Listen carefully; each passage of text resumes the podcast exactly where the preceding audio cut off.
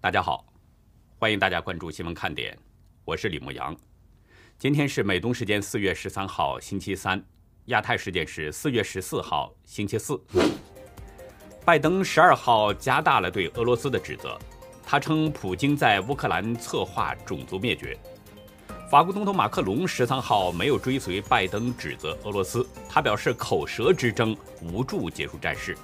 但马克龙也表示，俄罗斯展开了这场最残暴的战争，俄军已经犯下了战争罪行，有必要将犯罪者绳之以法。英国与欧盟十三号宣布联手制裁乌克兰东部一百七十八名俄裔分离分子，还有六名俄罗斯寡头以及他们的家人和员工。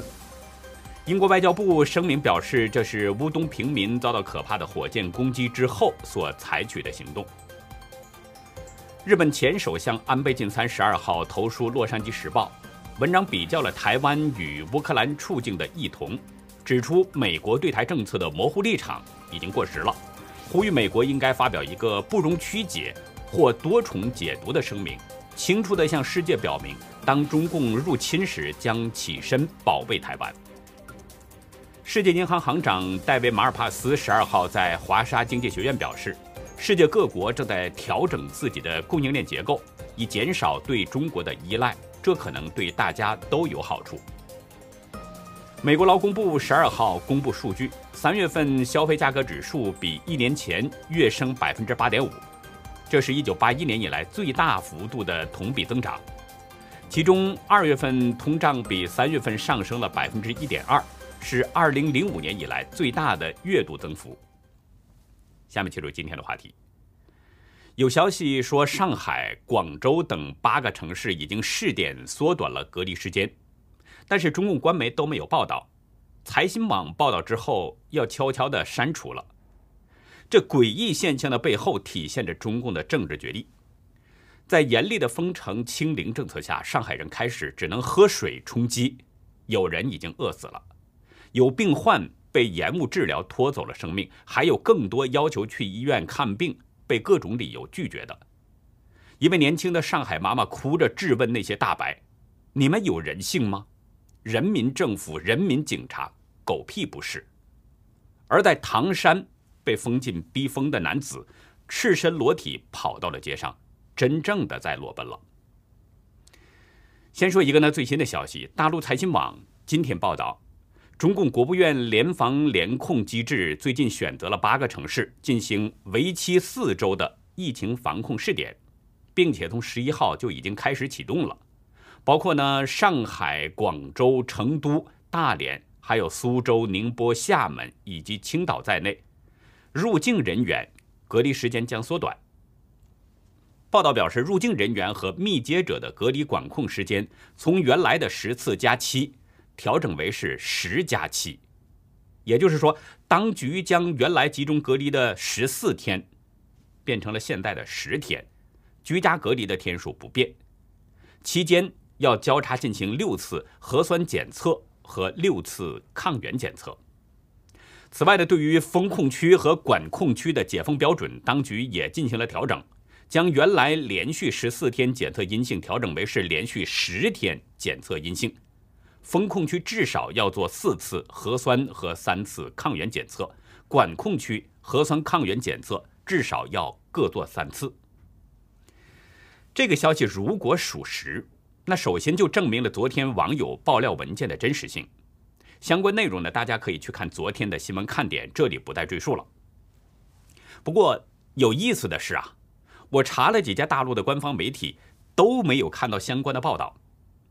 如果是中共国务院联防联控机制做出这样的决定，这个政策的变动动静其实是不小的。按说，中共的官方媒体呢应该对这个消息进行报道，但是除了财新网和一些境外媒体在报道之外，其他的媒体都是静悄悄的。之所以说这个变动动静不小，这是因为隔离时间缩短与中共要求的动态清零是矛盾的。早在三月十七号，习近平在政治局常委会上就提出了动态清零的政策，随后这就成了中共最高的防疫准则。不管是哪里，只要出现疫情，中共的副总理孙春兰都会前往督阵，要求社会面清零。但是在这个严酷的清零政策下，通常都伴随着大量的次生灾害和非正常死亡，所以人们把中共的这个封城称为是政治封城，同时对中国和世界的经济也都造成了严重冲击，而这种冲击和影响还在不断的扩大。独立经济学家安迪谢在《南华早报》撰文表示，北京当局的零疫情政策很可能最终做出妥协，被迫走向与病毒共存。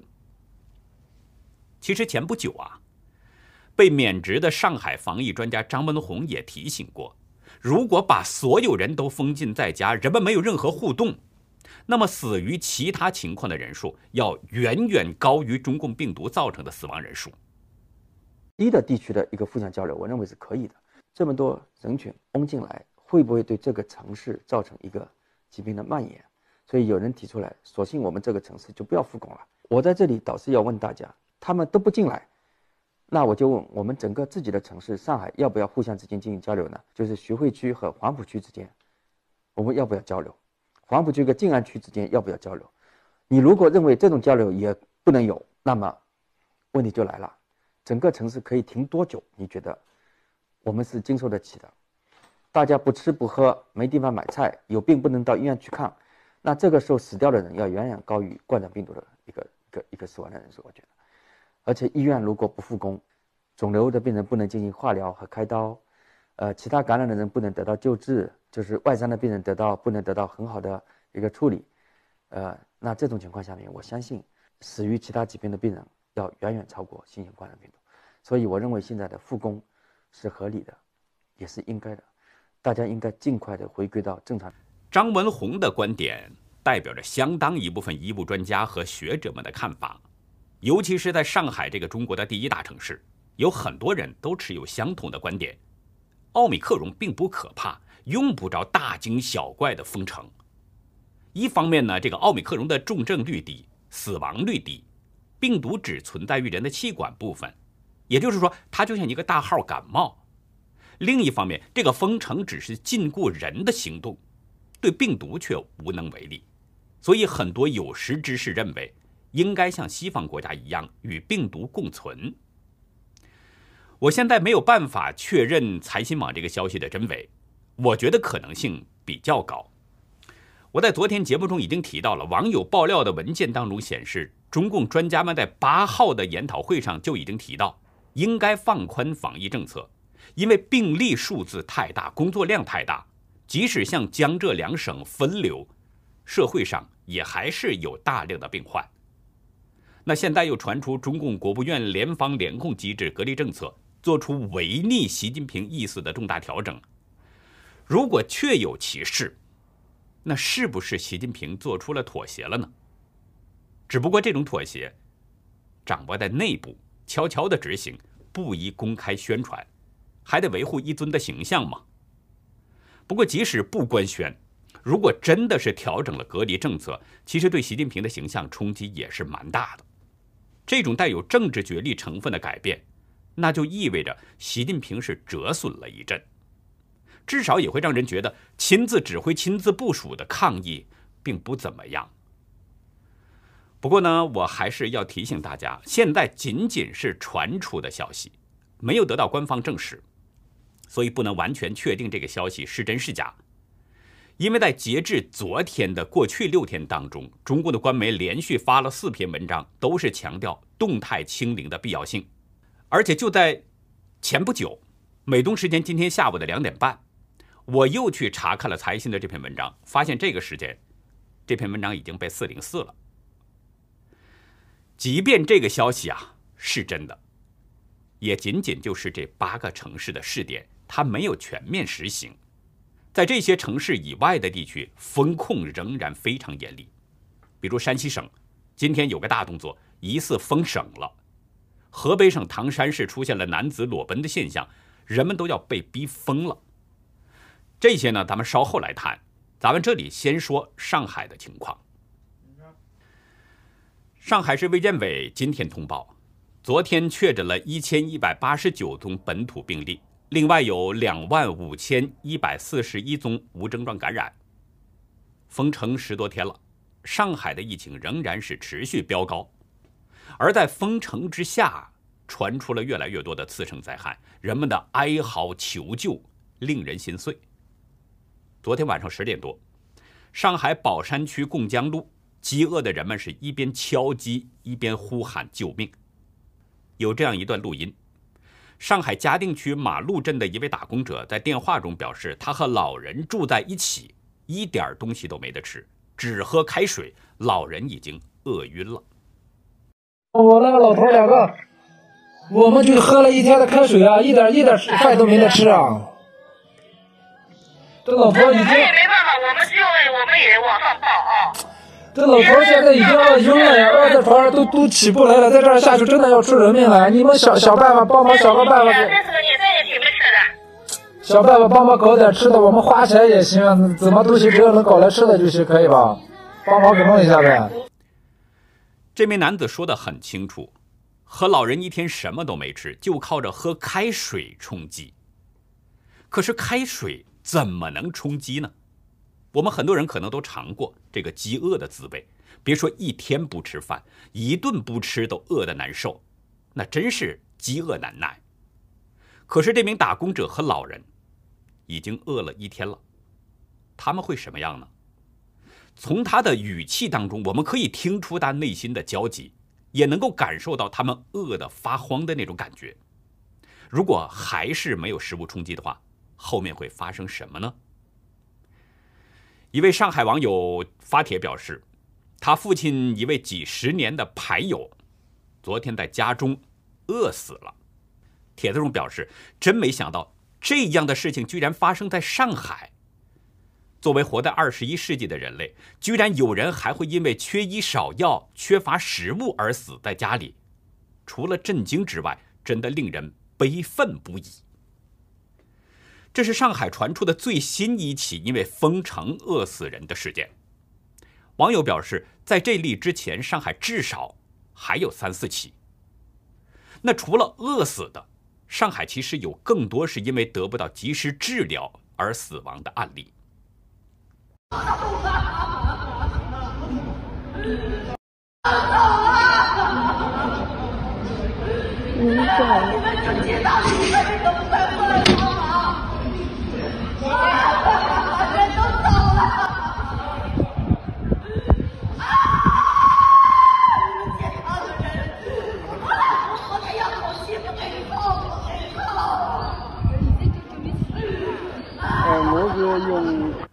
网友表示，大声痛哭的人呢，是小区内一位尿毒症患者的家属。因为小区被封控，病人不能前往医院做透析，结果在家里离世了。我们都知道，对尿毒症患者来说，他们的生命是与这个及时透析绑在一起的。换句话说，这种病症患者很大程度上是依赖着做透析在维持生命的。如果不能及时透析，那生命就很危险。如果没有封城，这位患者如果能够及时做透析，也许他的生命可以延长一些。这又是中共欠下的一条命债。其实不只是尿毒症患者需要及时救治，任何病症都需要救治，否则就可能小病延不成大病，甚至可能会拖走一个人的生命。今天有五位网友给我发来同一段电话录音。一位徐汇区永康街道的市民向居委求助，希望去医院看病，但是老人没有从居委那里得到任何的答复，反而听到了居委对上级的满肚子抱怨。哎，我是永康路三十七弄七号的于文明啊。嗯，女老师。我现在受不了了。我现在我自己的药都吃完了，对吧？呃，东西也没有了，也没有吃的了。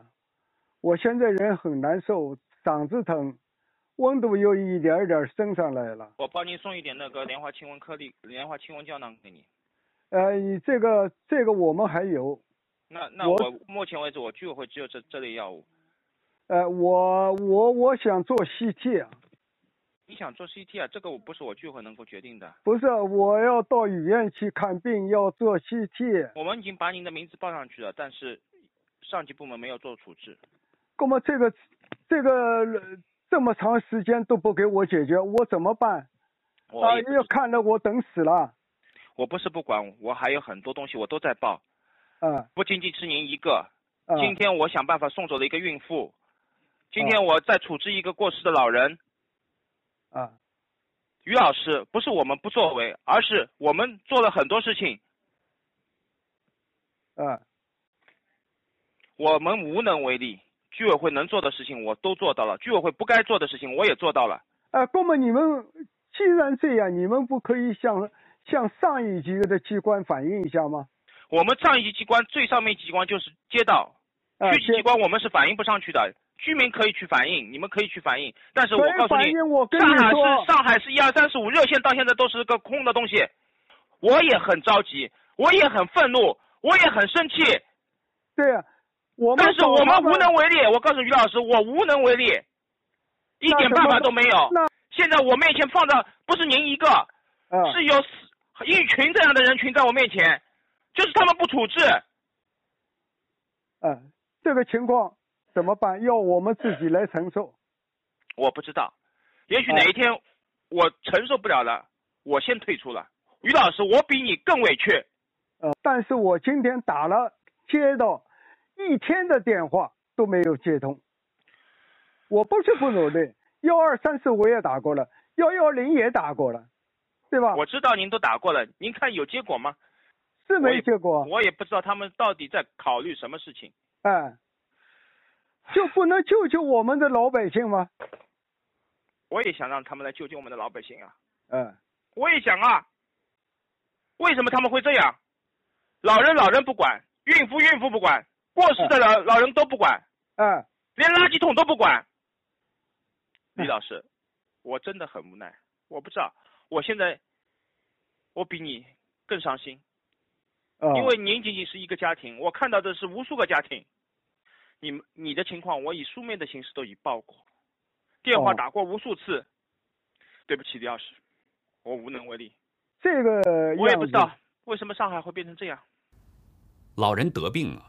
很难受，希望得到居委的帮助去医院看病，但是居委呢，却无能为力。我们从电话语气当中也可以听出，这位居委有些发脾气了，但他很可能是因为他们向上反映情况，却总也得不到答复和解决。用这位居委的话说，他们为什么会这样？老人老人不管，孕妇孕妇不管，过世的老人都不管，连垃圾桶都不管。事实上，我们知道这就是中共官员的一个现状，他们不会解决老百姓的困苦，因为他们只对上负责，底层百姓如何不会影响到他们的升迁利益。昨天凌晨两点半，一位上海的妈妈在小区是挨家挨户敲门为孩子求退烧药，从视频中可以听到，伴随着一阵阵敲门声啊，一位女子发出了令人不寒而栗的哀求声。大陆极目新闻报道，网友发布的这个视频定位显示呢，事情是发生在普陀区的某小区。在这位年轻妈妈的哭喊下，有一位邻居出来了解情况了。年轻的妈妈告诉邻居，孩子白天烧了一天，晚上烧到了四十度了。她拨打幺二零求助电话，但是前面有三百多人排队，没办法，只好求助邻居。可是遗憾的是呢，这位邻居的家中也没有退烧药。视频中啊，这位妈妈一边和邻居在沟通，一边的哄他在哭闹的孩子。报道表示，后来有救护车到场了，孩子就医之后并无大碍。所幸孩子没有大碍，可是大家想一想，高烧四十度，这的确是挺危险的。作为妈妈，心里能不急吗？所以，我们完全可以理解这位年轻妈妈的心情。还有一位年轻的妈妈，孩子只有两岁，也是孩子发高烧，想去医院看病，但是呢，警察不允许。这位妈妈质问那些大白警察：“你们还有人性吗？”只不过是要求去医院退个烧，你们让我一直在家里面，尽快尽快，什么才是尽快？尽快到我孩子得病了才是尽快吗？你们也有小孩的呀，你们就是这样子对待我的，谁愿意让孩子生病啊？我大人能扛的我就自己扛，我为什么要让自己的孩子生病？我明知我有风险，我还要回去和他待在一起。你们有没有人性啊？你们居然我连人都不出来说话，这就是你们对待老百姓的态度吗？我已经说了，我不是不合理的要求，我又没有让你们干些什么，我只要求去医院。我现在生着病去医院，难道有什么不可以的吗？我在家手推不下来，你叫我怎么办？我就烧了一天了。们到底有没有人性啊？你们是人民警察呀！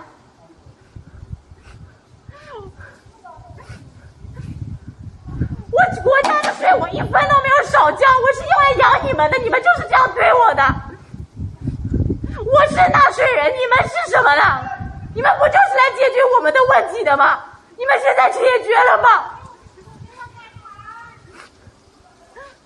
我从七点多到现在已经九点钟了，你们连个像样的人都不出来跟我讲，也没有来跟我说要怎么搞。你就让我们回家，尽快尽快，什么时候洗个头？我孩子的命不是命吗？啊，我们的命可以不是命，我孩子的命是命啊！他才两岁啊，叫我回去他怎么办？他已经跟我们接触了很长时间了，我们两天前就有症状了。你至少给我一个像样的解决方案，哪怕先让我去医院嘛。有你们这么对待人的吗？啊，人民政府、人民警察，狗屁不是！这里连物资都不发，饿死的就饿死，物资去哪里了？我问你们。中国的百姓，在中共的眼里边，命如蝼蚁，贱如韭菜，饿死几个，病死几个，出现多少跳楼、跳桥、上吊的，他连眼毛都不会眨一下。冷血没人性，他已经没有底线了。而这个冷血没人性的措施，连美国的年轻人都看不下去了。Right now, almost 30 million people are under complete totalitarian lockdown from the Chinese government after there was an uptick of about 20,000 new cases in COVID last week.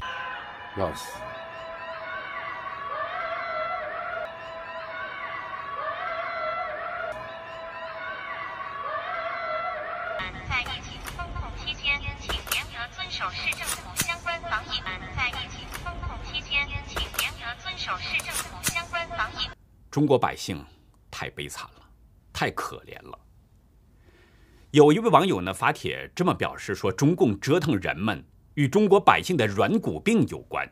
长期的逆来顺受，已经不知道站着是什么感觉了。”我不去评论这位网友的观点，大家会有自己的看法。有一位网友呢在给我的邮件中提出了三点建议，希望能够帮到吃不上饭。快要饿死、病死的人们，第一，建议被封的人员保留自己被封的事实，想办法找风控单位要生活补贴。这个呢，在中共传染病防治法第四十一条有规定，如果补贴的人多了，风控单位也会考虑尽早解封。第二，建议生存有困难的家庭派一个人冲出去。网友建议呢？年纪大一点的、退休的或者全职太太之类的，文明一点冲出去，抓就抓，不用怕，拘留几天也没什么，总不能被饿死、病死在家里。有一个人冲出去了，家里可能会被关照到，冲出去的人多了，估计也容易很快解封。第三呢，就是鼓励大家和居委等一起共同分配食物。主动联系外地城市的供应企业，想办法通过业委会要到团体配送的食物。我希望网友的这点建议啊，能够帮到大家。在被压迫、在危及生命的情况下，人们的确应该有一点反抗。我记得八九学运的时候，北京的老教授们打出了这样的一个横幅：“跪久了，站起来溜溜。”大家都懂吧？还有一位上海的朋友在邮件中呢，呼唤上海的脊梁。邮件中写道：“上海没有芳芳，没有张展，是上海的羞耻。”他呼吁作为国家的脊梁，上海的脊梁，公知艺术家们勇敢发声，关键的时候应该起到这个作用。两千六百万人口，上海真的没有芳芳，没有张展吗？我是不太相信的。我觉得上海的芳芳和张展可能比武汉还要多。从我不断收到上海网友的爆料，我认为我的判断是没错的。那顺便我就说一下，如果您是上海的芳芳，如果您记录了封城期间看到的种种事实，如果您还没有找到合适的发声渠道，那您或许可以考虑新闻看点。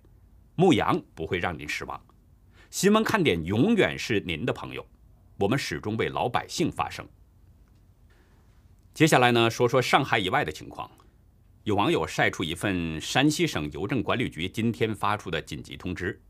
这个通知中表示呢，说根据山西省疫控领导小组的要求，全省的邮政快递企业立即停业停运，人员不得流动。什么时间恢复另行通知。山西全省的邮政快递停业停运，这意味着什么呢？前两天节目中我们提到过，上海曾要求停运快递，当局认为呢，快递小哥是移动病源，但是在诸多现实问题之下，上海又恢复了一些低风险地区的快递业务。现在山西也停业停运邮政快递业务，那这是不是意味着山西全省封禁了呢？大家注意，这是山西省疫控领导小组的要求，而不是山西省邮政局自己的决定。今天有一位河北唐山的防疫人员，在邮件中发来了两段视频，还写了他本人一个月来的亲身经历。两段视频啊是不同人拍摄的。第一段视频中显示呢，在一条马路街口，两名警察将一名赤身裸体的男子摁倒在地上，反剪着两个胳膊。但是经过不断的挣扎，那名男子挣脱了警察的手跑了，警察在他身后慢慢的跟着。另一段视频中显示，这名赤身裸体的男子在一条没有人的街道上由远及近，边走边跑过来了。随后呢，两名警察从他的身后边追了过来。男子发觉之后，开始继续奔跑。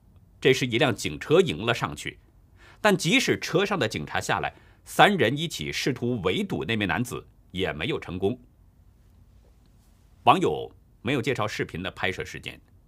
但是看马路上空无一人的情况，很可能就是在最近的封城期间，中共的封城已经把人们都要逼疯了。这位唐山的网友呢，在邮件中向我表示说，早就想向我们爆料，但是一直被封在宾馆，直到今天才有机会回家，就把这一个月中的所见所闻和亲身经历讲出来了。这位朋友表示啊，他没有查到唐山市无症状感染的数字。但是目前为止，官方只通报了十三例确诊。他说，真实情况肯定比官方说的多得多。邮件中写道，唐山已经好几天没有新增了，但是直到解封的头一天，当地还在做全员核酸检测，总共做了二十二轮，老百姓都懒得下楼做了，于是上面要求到社区楼下单元门口做核酸，后来又弄出个出入证。没有出入证就上不了班，出不了小区。可是各小区卡口的金属挡板都拆了，出入证形同虚设。网友呢随后解释了当局这种骚操作的用意，就是拿这个出入证吓唬老百姓接种疫苗，把没接种的接种上，没够三针的打够三针。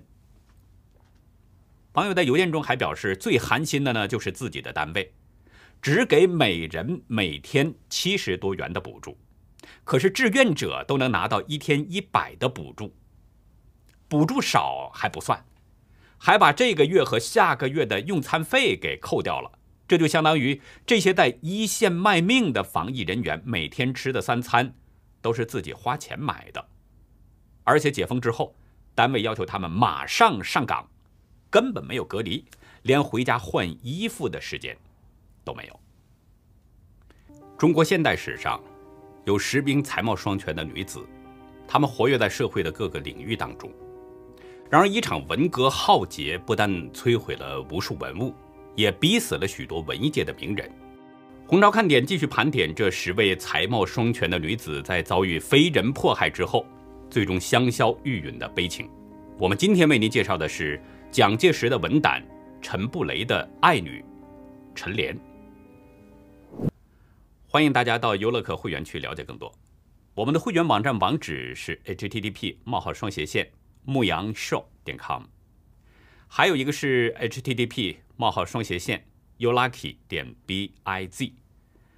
那好，以上就是我们今天节目的内容了。如果您喜欢新闻看点，请别忘记点赞、订阅。也希望您呢在视频下方留言跟我们进行互动。